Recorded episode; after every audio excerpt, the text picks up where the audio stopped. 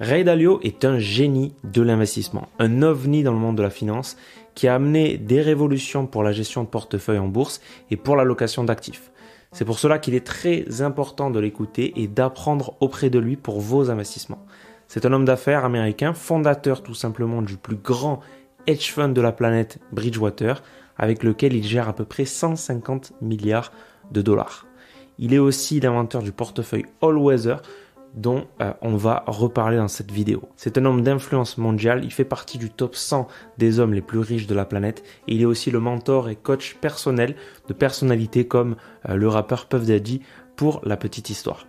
Donc Ray Dalio a largement influencé le monde de la finance et on a une chance énorme de pouvoir apprendre les leçons euh, de Ray Dalio grâce à ses publications régulières, grâce aux interviews qu'il donne et aussi grâce à ses livres.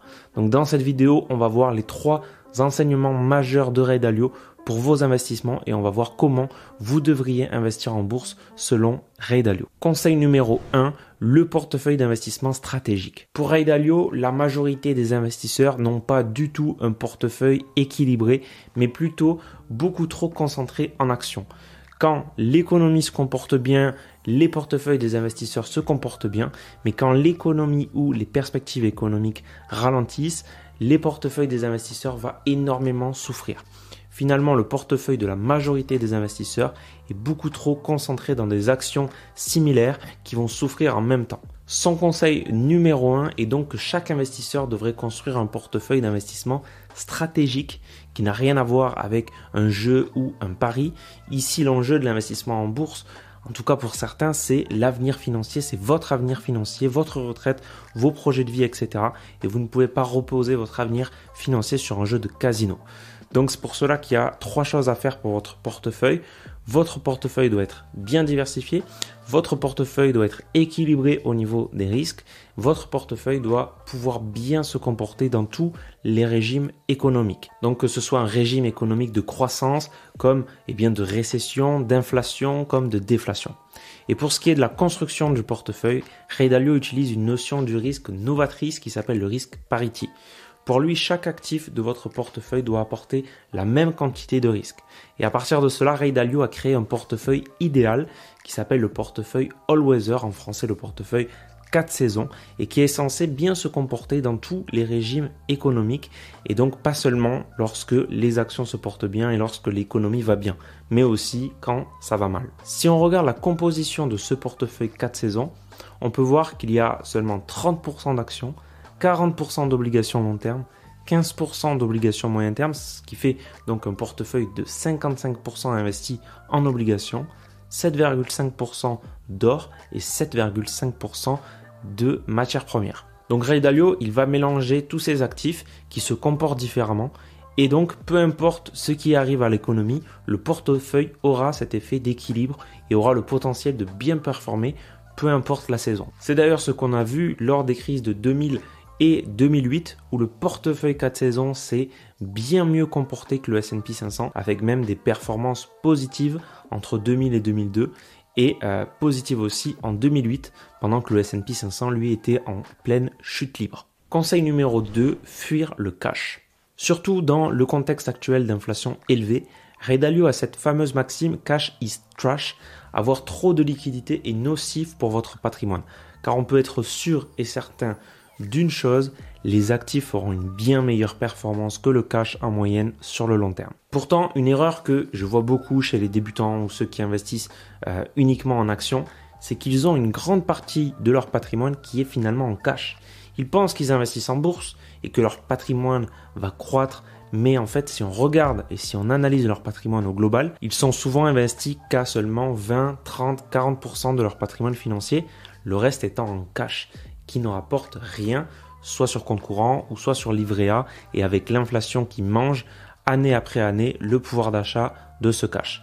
C'est une grande erreur si en fait on prend un portefeuille 30% actions, 70% en cash, qu'on imagine une performance de 7% net d'inflation sur les actions et de moins 2% net d'inflation sur le cash, et eh bien finalement la performance annuelle nette d'inflation de l'ensemble du patrimoine, donc de l'ensemble de ce portefeuille, n'est que de 0,7% par an. À prendre trop de risques en bourse, on finit par n'investir qu'un faible pourcentage de son patrimoine et avoir une performance globale qui est bien dégradée parce qu'on garde beaucoup trop de cash. Donc finalement, une des choses les plus importantes pour un investisseur est d'avoir un portefeuille bien structuré, équilibré, diversifié, en bâtissant une vraie stratégie, en optimisant son portefeuille et son risque.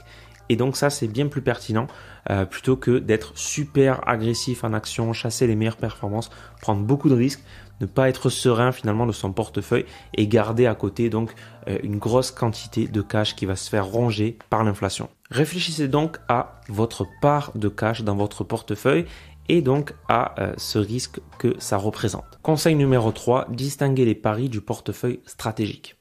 Pour Ray donc, tout investisseur doit avoir ce premier pilier d'investissement dont on a parlé au conseil numéro 1, donc votre portefeuille équilibré, solide, long terme.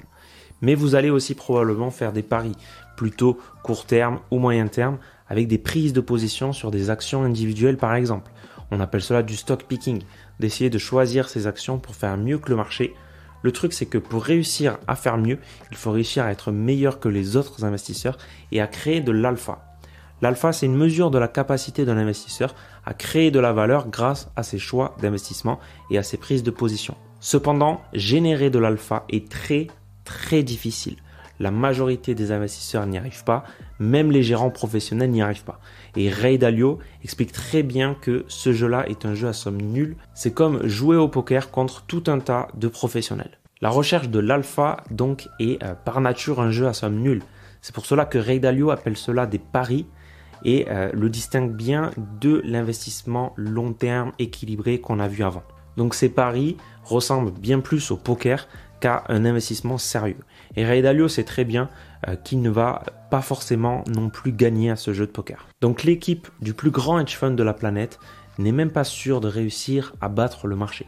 Donc faites très attention quand vous essayez de battre le marché. Même Ray Dalio ne sait pas s'il va y arriver. Et en plus donc de cette nature euh, du jeu à somme nulle, vous devez prendre en compte les frais et les impôts qui rendent le jeu perdant. Comme disait John Bogle, avant les frais et impôts, essayer de battre le marché est un jeu à somme nulle.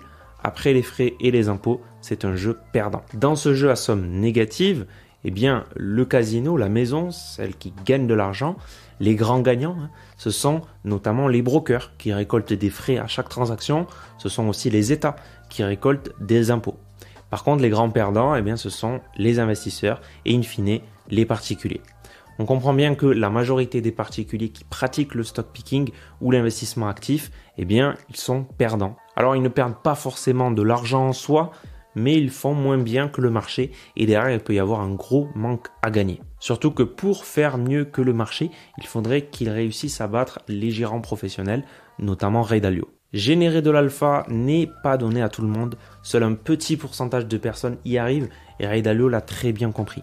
D'ailleurs, beaucoup d'investisseurs le comprennent quand on voit la part grandissante de personnes qui se détournent du stock picking pour se tourner vers l'investissement passif en ETF. Si vous ne comprenez pas pourquoi les ETF sont la solution à ce problème, pour ne plus jouer au poker en bourse mais investir de manière équilibrée sur le long terme, eh bien je vous renvoie vers cette vidéo où je répondais aux détracteurs des ETF qui vous disent de ne pas investir dessus, notamment parce qu'on peut faire beaucoup mieux que les ETF. D'ailleurs, quand on regarde le portefeuille de Bridgewater Associates de Ray Dalio, on peut voir que les quatre premières positions sont des fonds indiciels ou des ETF et non pas euh, des actions individuelles, avec donc trois positions sur le MSCI Emerging Markets et un ETF sur le S&P 500.